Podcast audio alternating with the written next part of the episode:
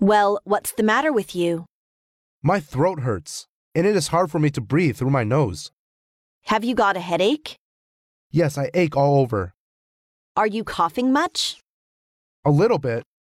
Now, let me listen to your chest. Ah, you have a temperature. Breathe deeply, that's right. Well, don't worry, it's only a throat infection.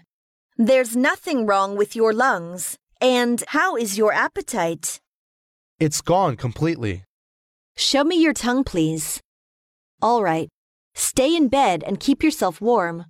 I'll prescribe some pills for you to take in the morning and evening, and some syrup to take three times a day with hot water.